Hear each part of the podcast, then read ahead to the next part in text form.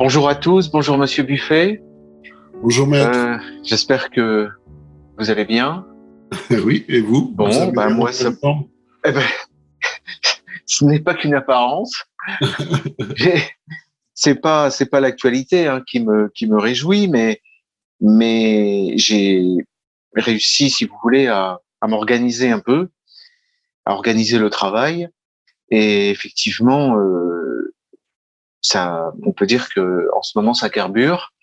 Oui. Donc je peux pas je peux pas évoquer euh, toutes les affaires en même temps le même jour, mais je voudrais vous parler justement d'un dossier qui qui m'a récemment euh, euh, pris euh, une bonne semaine, c'est-à-dire un, peu plus d'une semaine. hein. Oui. Euh, et et c'est un dossier que que les gens connaissent, hein, euh, puisque c'est c'est le dossier euh, du Léon Blois. Oui, Le Léon Blois, c'est-à-dire le salut par les Juifs. L'ouvrage Le salut par les Juifs de Léon Blois. Et d'ailleurs, je crois même que la première fois que nous nous étions vus, c'était au sujet du Léon Blois. oui, oui, au exactement. moins, au moins l'une des premières fois. On avait fait deux, deux enregistrements. Un premier sur le sur le le- l'affaire, enfin sur euh, euh, vos, vos vos plaidoiries. Et puis le deuxième, vous nous aviez lu quelques extraits. Oui, C'est d'ailleurs très très intéressant. Quelques extraits de lus par les Juifs de Léon Blois. Euh, alors, si les auditeurs sont sages, tout à l'heure, je, je relirai à nouveau un extrait. oui, Mais peut-être, euh, peut-être, certainement, euh, est-il nécessaire de, de rappeler les, les péripéties de cette affaire. oui. Et- Oui, ça, ça remonte Ah. déjà à C'est Euh, compliqué. 7-8 ans, non Eh ben, écoutez, euh, ça commence, euh, je vais vous dire, ça commence en 2013. Oui, c'est ça. oui. Et alors, je n'étais pas encore avocat d'ailleurs euh, de Culture pour tous, la maison d'édition fondée par Alain Soral. Oui. Euh, je ne suis intervenu, euh, je vous dis ça de, de tête, euh, qu'en 2015. Oui. Euh, j'ai fait d'ailleurs le compte, j'ai repris tout le dossier. J'ai fait le compte des avocats qui sont intervenus dans cette affaire pour Culture pour tous, euh, et j'en ai compté huit. peut-être, peut-être en ai-je oublié certains. Je dirai pas leur nom parce que pour certains d'ailleurs, euh, ils étaient que postulants, hein, postulants, ils s'occupaient que de la procédure, Euh, et puis d'autres ne souhaitent pas euh, être, euh, euh, disons, euh, affichés, comme on dit. Hein. Mais euh, une on les bonne comprend. huitaine. On les comprend, étant donné. Alors, c'est c'est pas moi qui, qui, qui pourrait leur faire ce reproche. Je, je les comprends d'autant mieux que je suis sous la surveillance, sous la surveillance constante. Il faut, il faut qu'on que les gens le sachent, hein, de la LICRA. Oui. C'est-à-dire le moindre mot que je peux prononcer qui, qui serait susceptible d'être mal interprété parce que par moi prononcé, hein, peut me valoir euh, et me vaut et me valent euh, bien des mots me valent des ennuis. Hein. Oui. Bien des mots me valent des mots. Bon. Et comme, comme dans le même temps, je dois défendre des gens qui sont poursuivis euh, pour avoir dit euh, finalement très peu de choses. Vous savez, les, les gens ne se rendent pas compte hein, du, du degré de censure Oui, que nous subissons en France. Et je me faisais cette réflexion. On, on nous dit toujours euh, la liberté de penser est totale. euh, euh, c'est c'est l'abus de la liberté d'expression qui est sanctionné. Vous savez, on peut penser ce qu'on veut, simplement il faut pas le dire. Oui. Mais en réalité, c'est très pervers comme euh, comme idée, Euh, parce que euh, la liberté de penser passe par la liberté d'expression. oui, Si vous pouvez plus exprimer vos pensées, Oui. euh, si vous pouvez plus échanger avec autrui, si vous pouvez plus en discuter, même dans un cadre privé, oui. Mais vous pouvez plus penser non plus. Comment est-ce que la pensée pourrait avancer s'il n'y a pas d'expression? Oui. Voyez? vous, pen- vous pensez dans votre langue tout de même. hein, C'est donc, euh, enfin, à moins que. Oui, mais sans, mais sans échange, Oui. s'il n'y a pas interaction Oui. avec quelqu'un d'autre, si vous ne parlez pas euh, ou si vous n'écrivez pas, euh, à mon avis, la pensée stagne. Oui, Euh, on peut pas avancer sans sans sans, sans échange. Oui. Hein. Donc en réalité, toute cette censure, elle a pour effet de ben, de nous abrutir, c'est-à-dire nous ne pouvons plus euh, réfléchir. C'est ça le, grand danger de, de, du système actuel.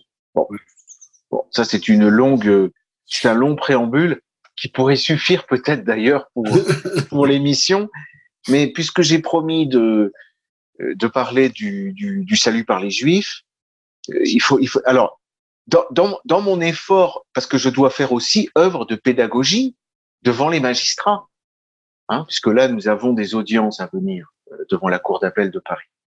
Et, et c'est pas évident pour eux non plus.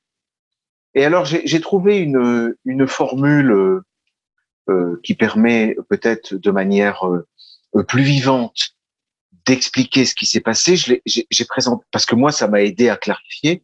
Je l'ai présenté sous la forme du théâtre classique. Dans le théâtre classique, il y a cinq actes. Cinq actes. Eh ben, dans notre affaire, il y a également cinq actes. Avec, et oui, oui. Et alors, il y a, il y a dans notre affaire, j'ai pu placer de manière euh, euh, très traditionnelle hein, euh, le, le, chant du cœur, vous savez, c'est-à-dire les prologues, les interludes, pour expliquer, pour commenter au public ce qui se passe. Alors, en, en guise de, de, tout début prologue, pour qu'on comprenne, il faut commencer, il faut remonter bien avant 2013, il faut remonter en 1886. Mhm. Parce que 1886, c'est le moment, l'année où paraît La France juive d'Édouard Drummond. Oui. Ça, c'est là que l'histoire commence, en fait. Hein.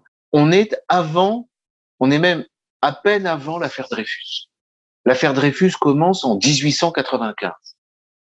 Et en fait, le livre La France juive de Drummond est la cause, j'aurais dit l'une des causes, mais c'est peut-être la cause, effectivement, d'un nouvel antisémitisme qui est fondé parce que euh, il faut rappeler que Drummond était un homme de gauche et c'était un sociologue. C'est un, sociologue, un économiste. Donc c'est un antisémitisme qui n'est plus anti-judaïque, mais c'est un antisémitisme qui est fondé sur la sociologie et l'économie si tant est que l'antisémitisme puisse être fondé sur, sur quoi que ce soit. Hein. Oui, oui, je, mets en garde. Je vous arrête oui, voilà. Je mets en garde euh, l'auditoire, bien évidemment, et je ne dis pas ça, euh, c'est pas à prendre au second degré. Hein, euh, euh, euh, L'antisémitisme est à la fois insondable et infondé. Bon, ou infondable, disons plutôt. Alors donc, et c'est important parce que c'est en, en attaque c'est en contre-attaque que Léon Blois publie Le salut par les Juifs.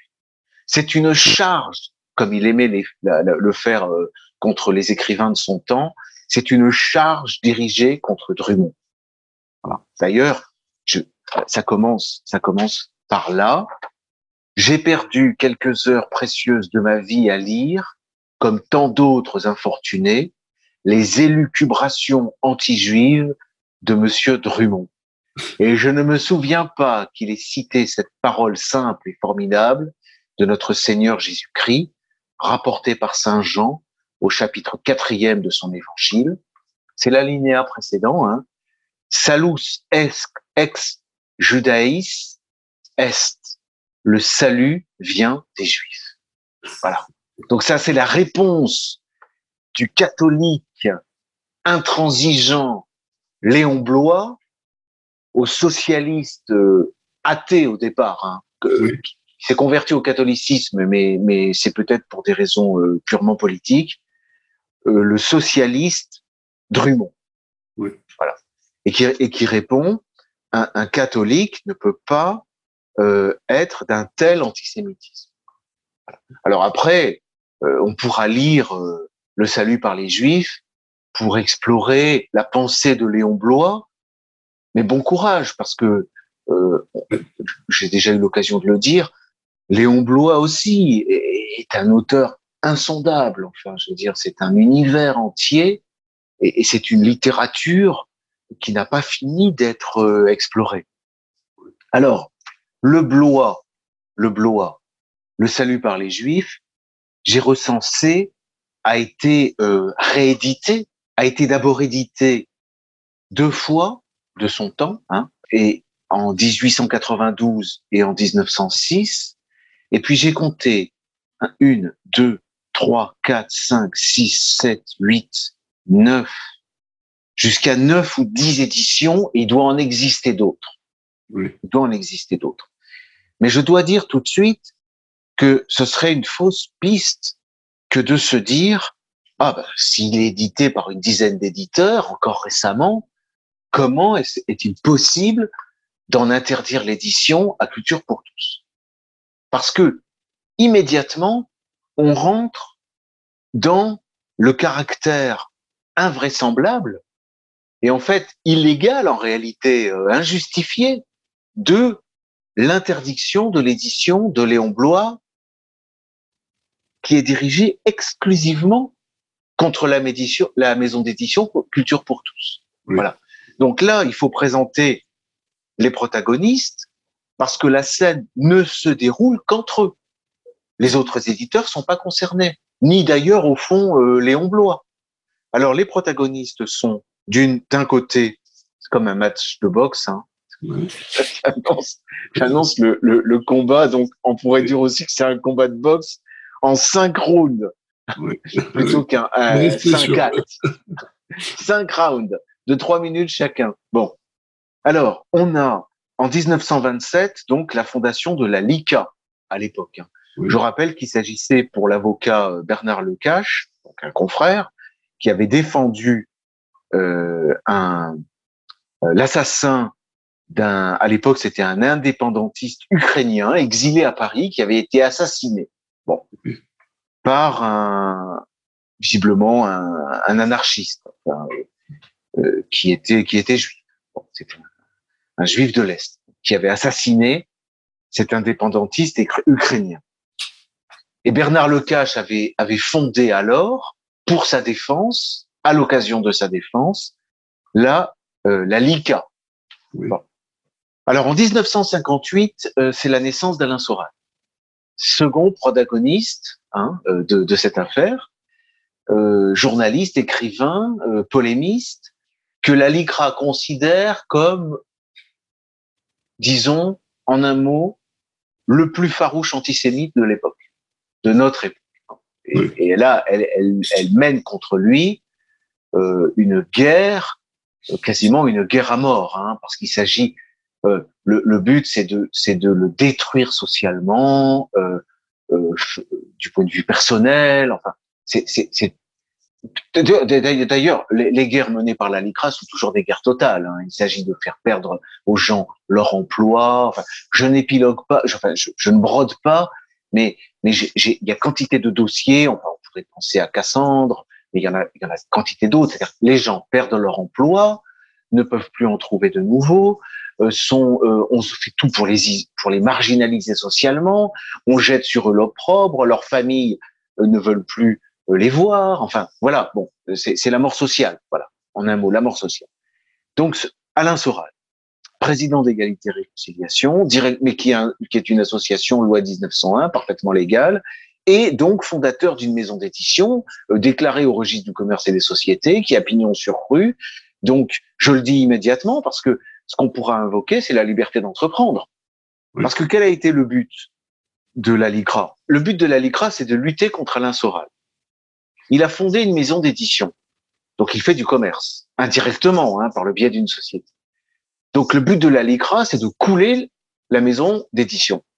Uniquement. Ça n'a pas, pas d'autre objectif. Vous pensez bien qu'elle se moque complètement de Léon Blois.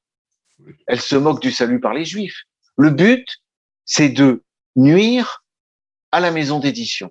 Donc c'est pour ça que ce qui est en jeu immédiatement, je le dis, hein, je dévoile tout de suite le fond de l'affaire, en réalité, c'est même pas la liberté d'expression, c'est la liberté d'entreprendre.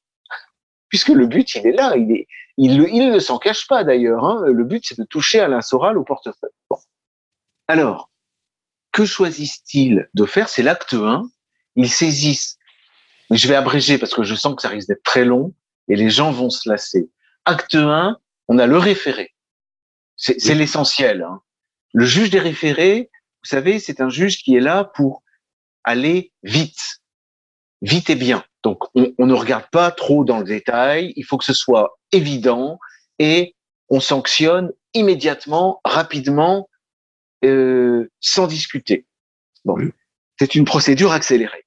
Et le motif de la LICRA est intéressant parce que la LICRA nous dit l'ouvrage fait 126 pages et les provocations à la haine à l'égard des Juifs sont caractérisées à toutes les pages, toutes les pages. on, peut, j'ai regardé encore tout à l'heure, ils exagèrent. Oui. On peut bien trouver quelques pages où effectivement il n'y a pas de provocation à la haine à l'égard des Juifs. Bon. Mais euh, c'est important parce que leur, leur motif, c'est de dire que tout l'ouvrage doit être interdit. Bon, on voit d'emblée que ça tient pas, puisque l'ouvrage est édité par une, plus d'une dizaine d'autres éditeurs sans, sans, sans, du tout, sans encombre, sans problème. Bon, mais ils, prétendent cela. Et que demandent-ils aux magistrats? Non pas l'interdiction de l'ouvrage, ce qu'ils auraient pu faire. Non, ils demandent au juge, et le juge va leur accorder, d'extraire de l'ouvrage une quinzaine de passages. Alors, c'est important parce que vous pensez bien qu'il est inenvisageable de, de biffer, de caviarder le salut par les Juifs. C'est comme, euh, c'est comme de vouloir caviarder euh, l'Odyssée, euh, la Torah, la Divine Comédie. On ne caviarde pas un poème. Bon, et, et, chaque ouvrage de Léon Blois, en réalité, est un poème en prose. Hein. Léon Blois était un poète, un prosateur. Donc, c'est le fond de l'affaire, si vous voulez. Euh, ce, ce jugement maquille un interdit sous la condamnation à extraire des extraits. Et alors, ce qui est important, c'est qu'il demande la publication de l'ouvrage caviardé sous astreinte. Astreinte, ça veut dire si vous ne le faites pas, il y aura des sanctions financières sous astreinte de 300 euros par jour de retard et par infraction. Alors on a on a discuté plus tard de savoir si c'était 300 euros par extrait. Oui. Ce qui fait 15 fois 300 euros par jour. Oui. Voilà, ce qui fait beaucoup. Donc ça c'est l'acte 1. Alors quand quand on a eu cette décision à l'époque, j'étais pas encore là, mais peu importe. Culture pour tous a immédiatement retirer des ventes l'ouvrage. Hein. Oui. Voilà. Bon, parce que euh, il était impossible de l'appliquer autrement. Donc, de toute façon, les ouvrages déjà imprimés, il fallait les retirer. Oui. Et puis, il n'était pas question d'imprimer à nouveau Léon Blois en se pliant à une pareille décision Oui. qui, on le voit bien, euh, euh, cachait euh, sa réelle intention. Bon. Donc, suspend des ventes. On ne vend plus euh, le salut par les Juifs de Léon Blois, du moins dans cette édition euh, chez Culture pour tous. Vous pouvez toujours, évidemment, trouver le salut par les Juifs chez d'autres éditeurs. Hein. Et Culture pour tous fait appel. Alors, pour d'obscures raisons de procédure, ça c'est la scène E de l'acte, c'est la scène 2 de l'acte 1. Pour d'obscures raisons de procédure, l'appel est jugé irrecevable. Oh. Oui. Oui, pour des questions de- d'intitulé, du nom, euh, d'une des parties. Enfin, c'est, assez, c'est assez trouble. Les, les uns et les autres se rejettent euh, la faute, mais irrecevabilité. Ça s'arrête là. Fin de l'acte 1. Donc on est avec cette ordonnance de 2013, encore aujourd'hui, hein, qui est définitive. L'acte 2, parce que le référé c'est provisoire, donc normalement il faut aller au fond pour avoir la décision définitive. Acte 2, la LICRA choisit d'aller au pénal. Donc on va devant le juge de pénal, le juge pénal, pardon, manque de chance, pour elle, l'action est prescrite. Ils ont laissé passer le temps. Oui. Prescription de l'action, trop tard. Oui. Extinction de l'action. La LICRA n'a plus d'action. Ça, c'est l'acte 2. Fin de l'acte 2. Alors, à ce moment-là, que faire? Et là, il y a un moment d'immobilisme et, et- et de surprise, et on regarde de plus près l'ordonnance de 2013. Elle contient un vice formel. Un juge, normalement, quand il rend une astreinte en référé, il doit prévoir un délai. Il doit dire, il y a astreinte pendant un certain temps. Oui. Ou Bien, il doit dire, il y a astreinte jusqu'à ce qu'un juge du fond soit saisi. Or là, il l'a pas mentionné. Ce qui fait que l'astreinte, les 300 euros par jour de retard, peuvent courir ad vitam aeternam, sans délai. Donc ça, c'est un problème. Euh, donc, euh, dès lors que la LICRA a perdu son action pénale parce qu'elle l'a laissé prescrire, la LICRA ne bouge pas, ça veut dire que Culture pour tous ne peut plus publier le salut par les juifs, mais pour des raisons qui ne sont pas euh, bonnes, parce que on peut pas normalement en rester à une décision provisoire prise de manière expéditive devant un juge des référés. Vous voyez? Donc là, il y a cinq ans qui s'écoulent. Et là, c'est là. Alors là, j'interviens et je me dis et je dis, euh, c'est pas possible. On peut pas, on peut pas continuer comme ça. Et c'est l'acte 3. Je tente une action au fond. C'est-à-dire, j'assigne la LICRA devant le tribunal judiciaire de Paris et j'essaie de trouver un fondement difficilement, difficilement, parce que c'est difficile de dire, voilà, maintenant il faut examiner au fond, est-ce que réellement euh, le livre de Léon Blois est un brûlot antisémite? Est-ce que ça vaut la peine d'interdire à Culture pour tous? De, de, de, publier Vous voyez, bon. Et, c'est là qu'il y a un flottement. On est sur l'acte 3. Il y a c'est le, le retournement un peu de la pièce, le climax, le magistrat m'explique que euh, mon action n'a aucun sens, mais que de toute façon, ce jugement est absolument euh, invraisemblable euh, et on ne pourra pas l'exécuter. Il est, la France a déjà maintes fois été condamnée par la Cour européenne des droits de l'homme. Un juge des référés ne peut pas prendre une pareille décision. Donc, de toute façon, j'ai pas de souci à me faire. Elle peut pas être exécutée. Elle n'a pas l'autorité de la chose jugée, cette décision. Ah. Donc, je n'ai plus qu'à me désister. Parce que de toute façon, ma demande à moi, elle est recevable. Bon. Donc, j'en avertis mon confrère de la LICRA. Je lui dis, écoutez, ce juge, cette ordonnance de 2013, visiblement, elle vaut rien. Moi, je vais conseiller à Culture pour tous de remettre la, la, la, le salut par les juifs en vente. Et lui me dit, bah, si vous faites ça, nous attaquerons. Je dis, bah, écoutez, vous attaquerez, et puis comme ça, on réglera le problème, euh, quitte à aller jusque devant la Cour européenne des droits de l'homme. Mais il n'est il est pas normal que, que l'éditeur soit comme ça dans cette situation. Bon, et c'est ce que nous avons fait. C'est ce que Culture pour tous a fait. Donc il y a eu une période jusqu'à épuisement du stock où cet ouvrage, qui est véritablement un collector, cette édition de Culture pour tous a été euh, remise en vente.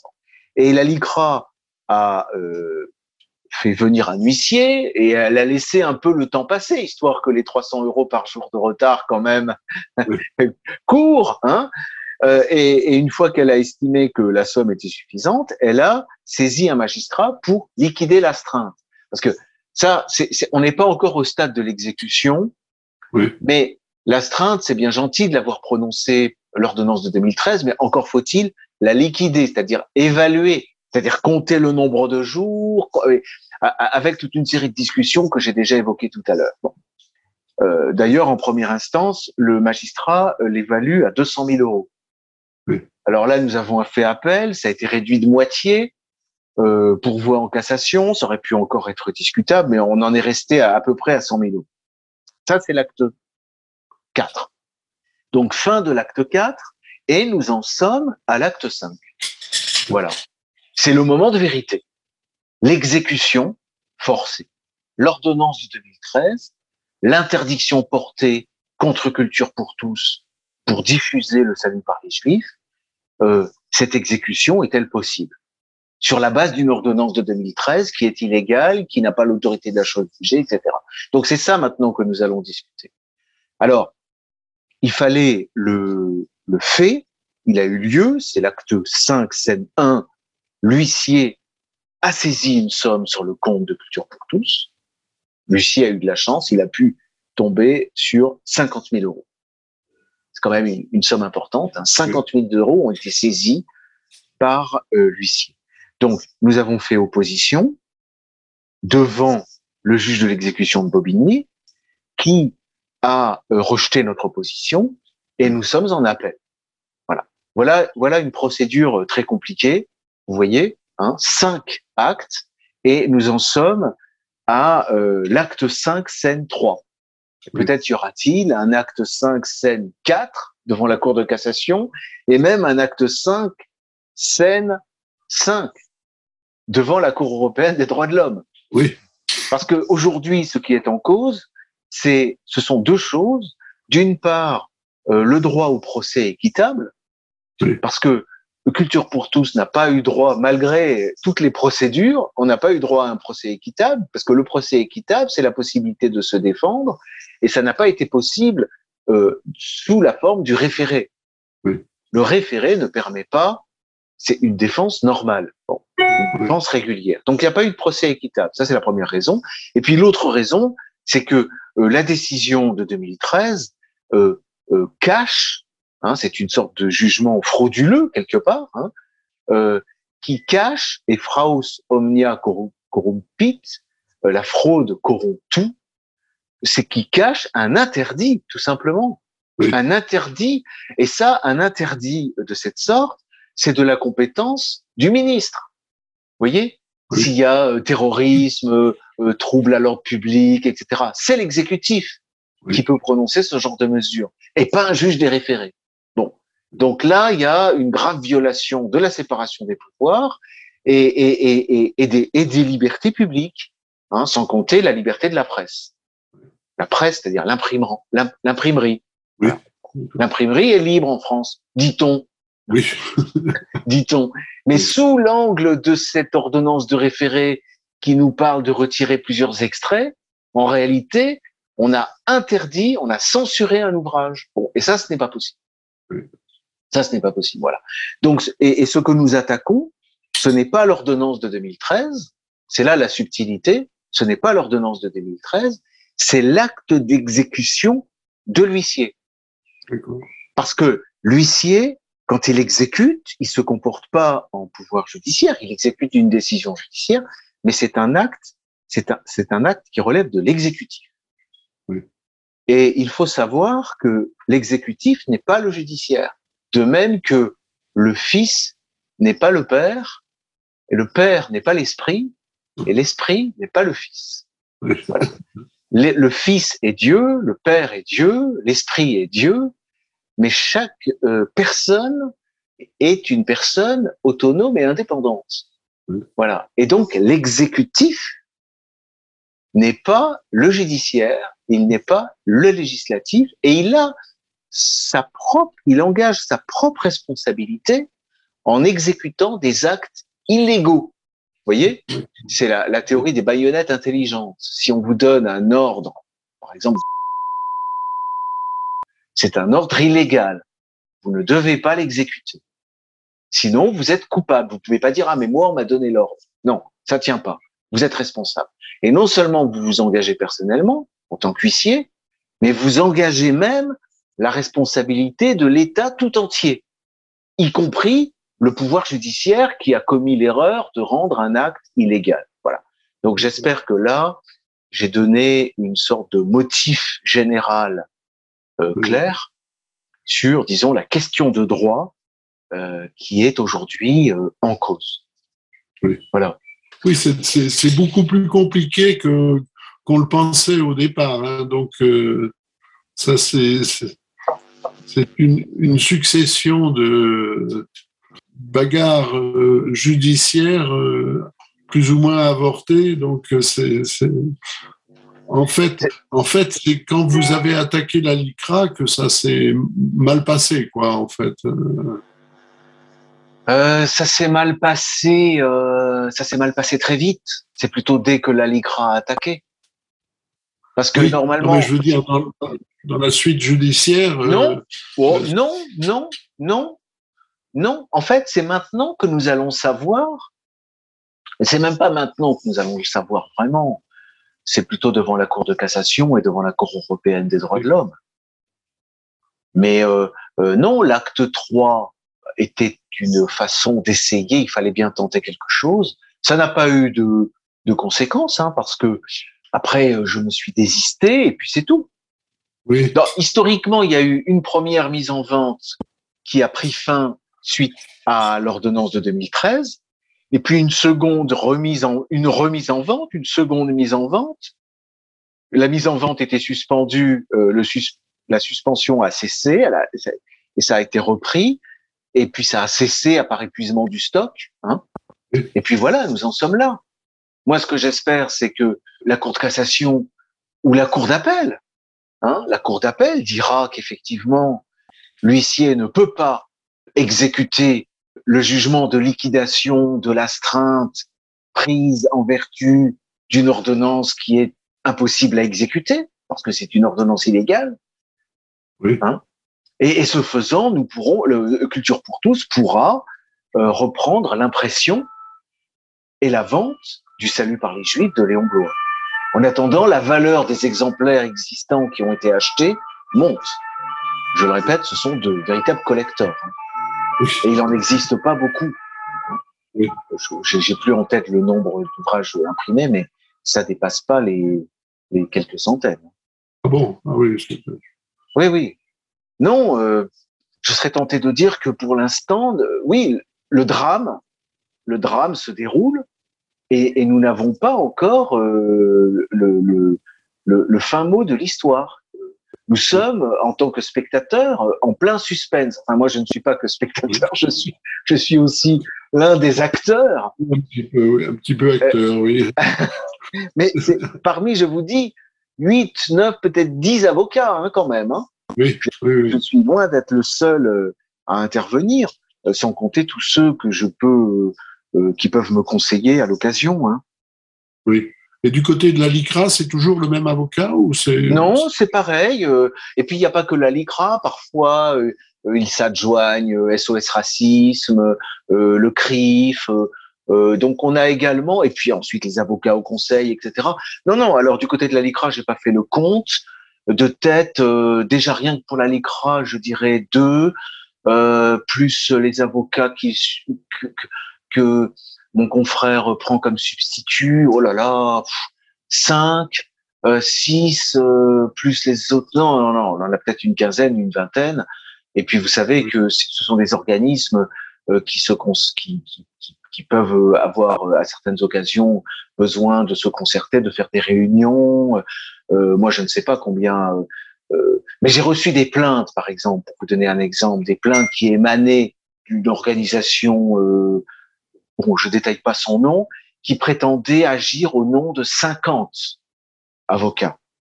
Oui. Et on a vu des vidéos de, de certains organismes où on voit effectivement autour d'une table une vingtaine de confrères qui font des brainstorming. Oui. Vous voyez? Bon. oui.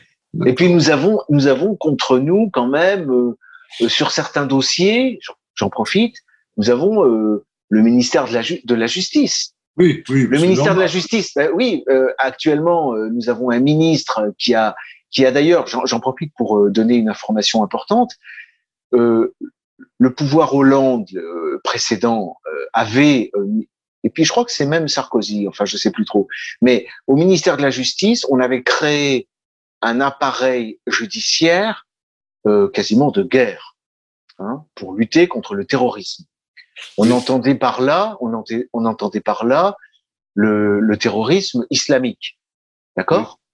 Et depuis quelque temps, au sein de ces de ces organismes, ça veut dire des organismes qui ont plus de temps, qui ont plus de personnel, qui ont plus d'argent, euh, qui ont vraiment plus de moyens, hein, on a euh, visiblement une sous-section ou une section euh, parquet, siège, euh, magistrat instructeur, qui est consacrée à la lutte contre l'ultra-droite. Ah, ah bon? Oui, oui, oui. Vous voyez L'ultra-droite. C'est-à-dire sous l'angle du terrorisme, oui. on peut arrêter, par exemple, vous et moi, Monsieur Buffet, si nous avions l'imprudence de dévoiler nos secrètes pensées et nos désirs quant à un changement de régime, par exemple, eh bien, ils nous en cuiraient. Parce que deux personnes qui communiquent sur de pareils projets sont dans une association de malfaiteurs à visée terroriste. Oui. Vous avez aujourd'hui je dirais, près d'une trentaine de personnes qui sont derrière les barreaux parce que euh, des instructions se conduisent pour simplement avoir communiqué. Oui. Vous avez, par exemple, vous avez euh, euh, vous avez Rémi Daillé, par exemple, qui a fait des, des, vidéos un peu fantasques, hein, oui, sur Des, des, bon, ben voilà, ben il est derrière les barreaux. Vous avez, vous avez Denis Lang, euh, qui a simplement euh, euh, déprimant tout seul chez lui, pris d'alcool du matin au soir, complètement isolé, ancien gilet jaune, dans le contexte du confinement et de l'aspect déprimant que ça a pu occasionner, l'alcool aidant, sur Internet, il a pu dire, écrire n'importe quoi. bon, eh bien, il est en prison depuis plus d'un an. Oh. Oui. Euh, et, et, et, et, vous avez comme ça euh, beaucoup d'exemples. Alors, je, je, vous dis ça parce que euh, là, vous avez effectivement euh, un ministère entier. Euh, et je, je, je, parle du ministère de la Justice, mais n'oubliez pas qu'au ministère de l'Intérieur, vous avez la DGSI. Oui. la DGSI, oui, oui, mais la DGSI, on se dit, bon, ça va, moi je suis pas musulman, je n'ai rien à craindre. Non, si vous êtes même euh, catholique ou, ou, même athée, euh, euh, alors anarchiste, ça va. Oui. Mais attention, il faut pas être anarchiste de droite. Hein oui, oui, oui. oui bon, alors, euh, donc attention à l'ultra-droite, parce que euh, les services de la DGSI s'occupent beaucoup, justement, de l'ultra-droite. Oui. Vous voyez? Et là, pareil, je pourrais vous donner d'autres exemples, euh, comme cet exemple d'un d'une personne qui tenait un compte Twitter euh, de manière anonyme, sous pseudonyme, euh, et qui ne faisait qu'avec 200 followers, 200 personnes qui le suivaient, mais des personnes euh, haut placées. Hein. Il y avait des magistrats, parce que son son compte, son fil Twitter était un très bon compte de réinformation. D'accord. Bon, oui.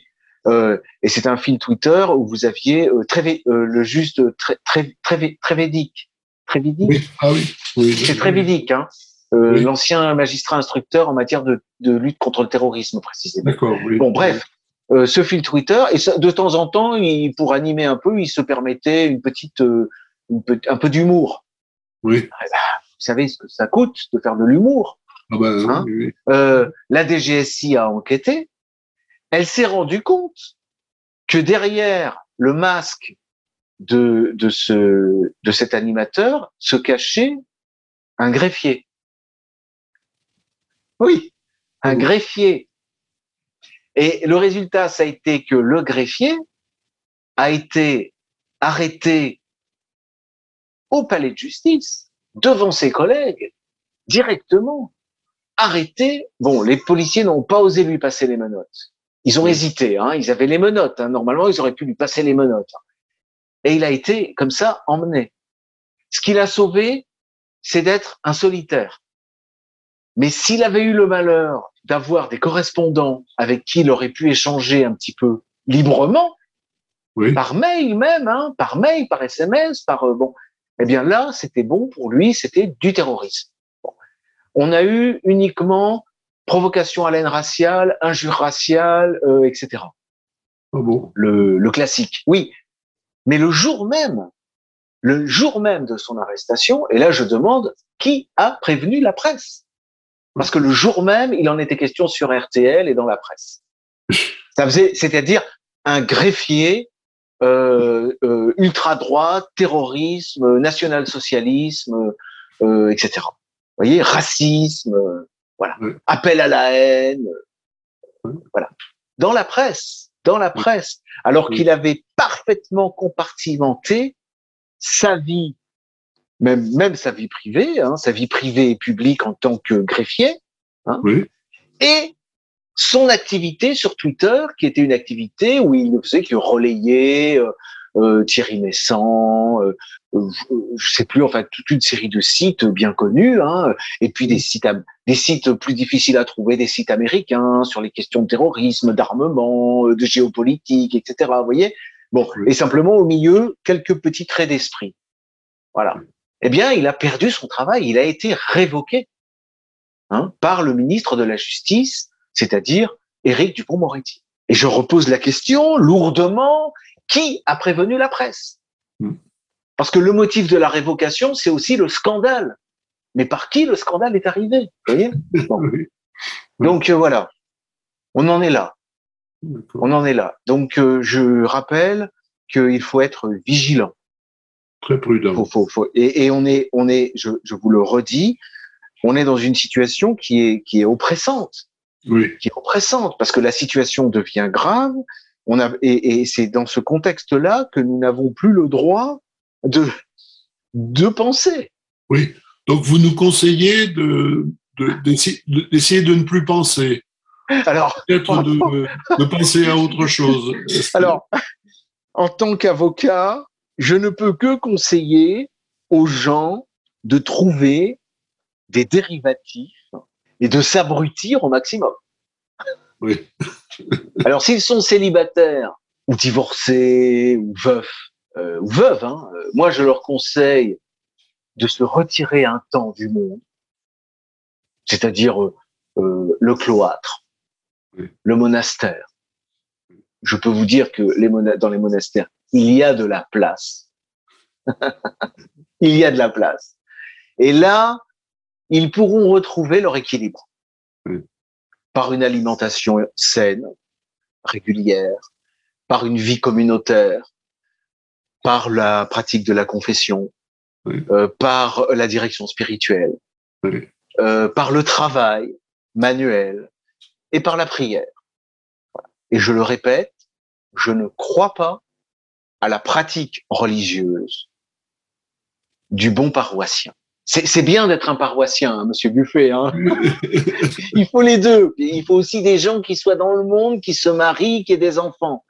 Mais la, la vraie pratique religieuse, c'est la pratique, bah, comme son nom l'indique, c'est la oui. pratique religieuse, c'est-à-dire oui. c'est le monastère. Bon, donc il y a ça comme solution, surtout s'ils ont perdu leur travail, oui. si leur travail devient insupportable. Euh, c'est une voie possible. Ou sinon, eh bien, écoutez, il y a aussi le jusqu'au-boutisme, euh, mais ça suppose la clandestinité. Oui. Deuxième voie, la clandestinité. Ou alors, troisième voie, c'est celle qu'avait choisi le, le, professeur Forisson, c'est le martyr. Oui. C'est-à-dire le sacrifice. C'est la voie qu'a choisi Soral. Oui. C'est le sacrifice. C'est-à-dire je perds tout. Je perds tout, je joue tout jusqu'au bout. Je mets ma vie en danger. Je perds euh, regardez, ce sont des gens, les gens de culture pour tous, les gens comme Soral, qui n'ont plus possibilité d'avoir de compte en banque. Oui. Parce que les banques ferment leurs comptes. Plus possibilité d'avoir de mutuelles, parce que les mutuelles les rejettent. Plus possibilité d'avoir d'assurance. Euh, plus possibilité d'avoir de un travail, etc., etc., etc. Ostracisés dans leur propre famille. Voilà, ça c'est le jusqu'au boutisme. C'est une forme de jusqu'au boutisme. Donc oui. la vie religieuse, la clandestinité, oui. ou alors la publicité, hein, oui. mais c'est le martyr. C'est ce qu'a vécu Forisson, avec le risque de, de subir le terrorisme. Oui. Le vrai, le vrai. Parce que ce, ce, ne sont pas les, les sicaires qui manquent. Hein. J'emploie sicaire au, temps, au, sens très générique, hein, oui. euh, de l'illuminé qui, sous le coup de la propagande médiatique, va se livrer effectivement à, à, à, à, des, à une agression physique ou à un assassinat, mais euh, pour une cause jugée bonne. Hein. Euh, dans les médias, euh, les politiques interviendront en disant euh, il l'a bien cherché, euh, il a eu ce qu'il méritait, euh, etc. Voilà. Euh, je sais pas si le compte est bon. Trois. Oui. Je sais pas si je je, je vois pas d'autres. euh, D'autres Après, non, parce que j'ose pas j'ose pas dire les médicaments ou l'asile psychiatrique. Oui, non, ça c'est pas. Je, je, cherche des échappatoires à ça. Oui. Hein, mais et bon, les gens qui sont sous médicaments, moi je peux leur souhaiter, je peux pas leur demander, leur conseiller d'arrêter les médicaments ou la drogue. La drogue, l'alcool, les médicaments, parce que c'est si vous arrêtez ces trois choses, la drogue, l'alcool et les médicaments, oui, que oui. vous êtes soudain confronté au choix.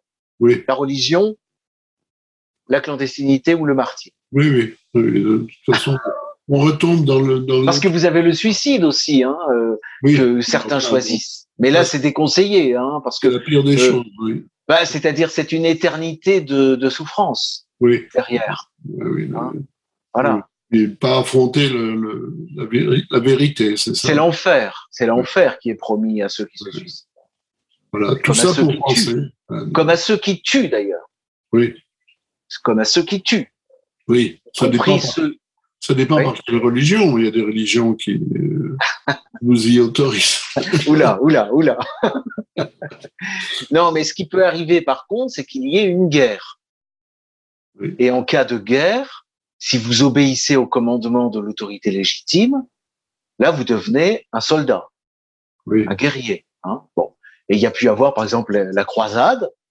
Là, euh, vous avez le pape qui, qui, qui, qui vous absout pour le fait de tuer. là, c'est différent. Vous devenez un soldat du Christ. En tant que soldat du Christ, vous pouvez évidemment tuer. La question ne se pose pas, vous êtes un héros. Mais si vous n'avez pas l'ordre et le commandement de l'autorité légitime, le, la moins, le moindre, les agressions, euh, les sont répréhensibles. Voilà, normalement. Hein. Voilà, je crois que on a essayé de oui, de, faire le... de, faire un peu le tour, en, restant prudent, hein, parce qu'il y aurait des excursus à faire, notamment sur le meurtre, mais euh, je préfère euh, être prudent encore. Euh, et rien que le fait de dire que je préfère être prudent peut pourra m'être reproché, parce qu'on dira mais qu'avez-vous sous-entendu derrière cette formule?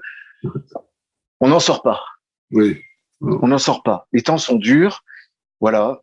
On n'a pas évoqué d'autres possibilités, les jeux vidéo, les achats compulsifs, fréquenter les centres commerciaux, les grands magasins. Ça peut faire du bien aussi. Hein. Sortir le samedi après-midi dans les grandes villes, dans le centre-ville, dans les rues piétonnes. Euh... Je souhaite du plaisir.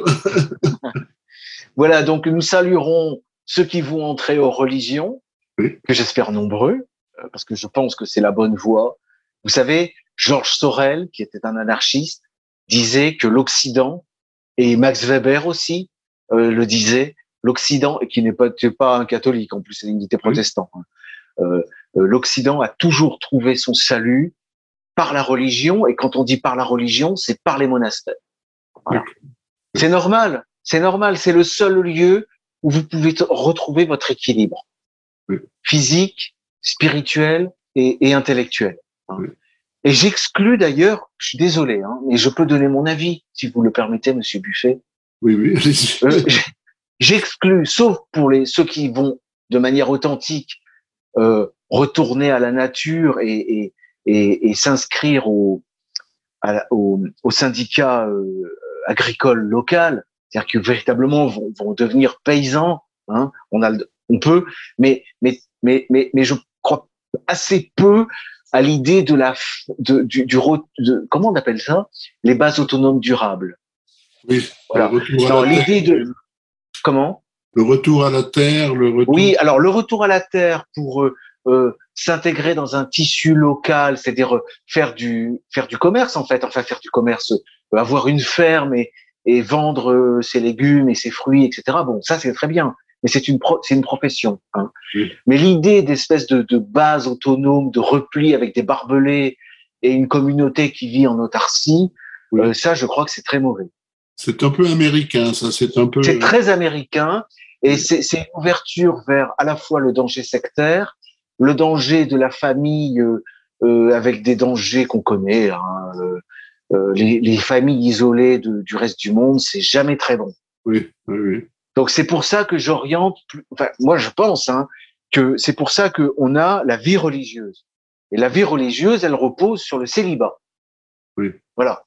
Donc je pense que vous n'avez pas d'alternative. C'est soit, si vous voulez vous couper du monde et être dans l'autre monde, c'est-à-dire en fait dans le royaume de Dieu, hein, parce que le monastère c'est le royaume de Dieu sur terre. Hein, oui. Et le royaume ici-bas, hein, parce que le, comme on a dit, euh, le Christ s'est incarné dans l'histoire. Donc le temps que nous vivons est un temps qui est l'autre temps déjà.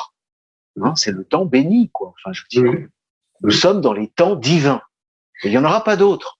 Donc ce sont ces temps-là pour lesquels il faut lutter. Et le royaume de Dieu, il est présent et pas de manière mystique dans mon cœur. Non, il est présent sur terre, concrètement. euh, il est présent euh, dans le martyr et dans la religion, dans la vie monacale. Bon, mais il n'est pas présent dans les bases, les bases autonomes durables. Oui, oui. Il faut être sérieux. oui. Hein? La base autonome durable, c'est le c'est le meilleur moyen de, de de se couper et de la religion et de la société et, et c'est l'ouverture à tous les risques. hein. Oui, oui, oui. Voilà. Bon. C'est- de toute façon euh, manifestement sectaire. hein, c'est pris en Ah. Forcément pris en main par des gens qui sont. Par définition. Oui, oui. Et ça se termine, ça se termine toujours de la même façon, c'est-à-dire à la fin, vous avez le GIGN qui donne l'assaut, Oui, oui, oui. comme c'est arrivé aux États-Unis. Il y a, Oui, oui. Je crois que c'était il y a une vingtaine d'années, il y avait, il y avait une comme ça une sorte de base autonome durable avec au centre quelqu'un qui se prenait pour le Christ. Oui. Parce que ça c'est typique de l'hérésie. Hein. Oui. Dès que vous vous coupez de l'Église, à la lecture des Évangiles ou surtout de l'Ancien Testament, là vous tombez tout de suite dans le délire. Ah ben, euh, non, mais dès que vous vous coupez des autres, hein, de toute façon. C'est il- ça, c'est ça. Mais quand vous avez un groupe de personnes qui se coupent du reste du monde, il y a un phénomène de, de, de secte, hein, de gourou, et très vite, euh, on tombe dans n'importe quoi. Oui, oui. Et d'ailleurs, c'est aussi le drame euh, de la crise actuelle de l'Église, du fait que la plupart des évêques sont, sont des vendus, euh, que le pape est un vendu. Donc c'est ça la crise actuelle de l'Église, c'est très compliqué. Hein. oui, oui. C'est très compliqué, très très compliqué. Oui. Bon, mais, mais dès que vous avez des, des, des groupes qui, qui se coupent trop du, du, du, du- d'un réseau, euh, euh, notamment des évêques, eh ben bon, ça devient très très difficile. Oui. D'autant plus que d'autant plus que dans l'Église conciliaire, les dérives que je décris sont tout à fait présentes. Hein. Vous avez les, les, communautés charismatiques. Une communauté charismatique, c'est typiquement une base autonome durable. Oui. Euh, pas- enfin, oui. non, mais ça revient exactement au même. Oui, oui, un Non, non, mais j'ai des exemples, je sais plus, c'est le, on a eu le chemin neuf, euh, Oui. euh, etc. Enfin, avec, et à chaque fois, on observe qu'il y a des dérives, et les dérives sont toujours les mêmes, c'est des dérives liées à l'argent et au sexe. Oui. Hein. Euh, euh, L'humain manque beaucoup d'imagination, vous savez. on peut remarquer, c'est à peu près toujours les mêmes, les mêmes idées. Donc, écoutez, voilà. Euh, bon, c'est pas plus mal que le salut par les Juifs euh, de Léon Blois nous ait amené à, à ces méditations. Je termine par une lecture, puis on, on s'arrêtera là-dessus. Donc, Oui. une lecture. C'est le chapitre euh, 18 du salut par les Juifs. Je vais, je ne vais lire que la page 59. Jésus sera en agonie jusqu'à la fin du monde, écrivait Pascal. Le plus déplorable, je crois, d'entre les grands, les grands hommes qui se sont beaucoup trompés. Pensée d'une haute beauté triste que le jansénisme farouche, assurément, n'eût pas expliqué et qui ne pouvait être, à ses propres yeux, qu'une hyperbole de piété. Il serait peu facile, toutefois, d'exprimer à quel point cette combinaison de syllabes a le pouvoir d'obséder un cœur profond qui la supposerait plus qu'humaine. À force d'aimer, le Moyen Âge avait compris que Jésus est toujours crucifié, toujours saignant, toujours expirant, bafoué par la populace et maudit par Dieu lui-même, conformément au texte précis de l'ancienne loi, celui qui pend au bois est maudit de Dieu. Comment aurait-il pu ne pas abhorrer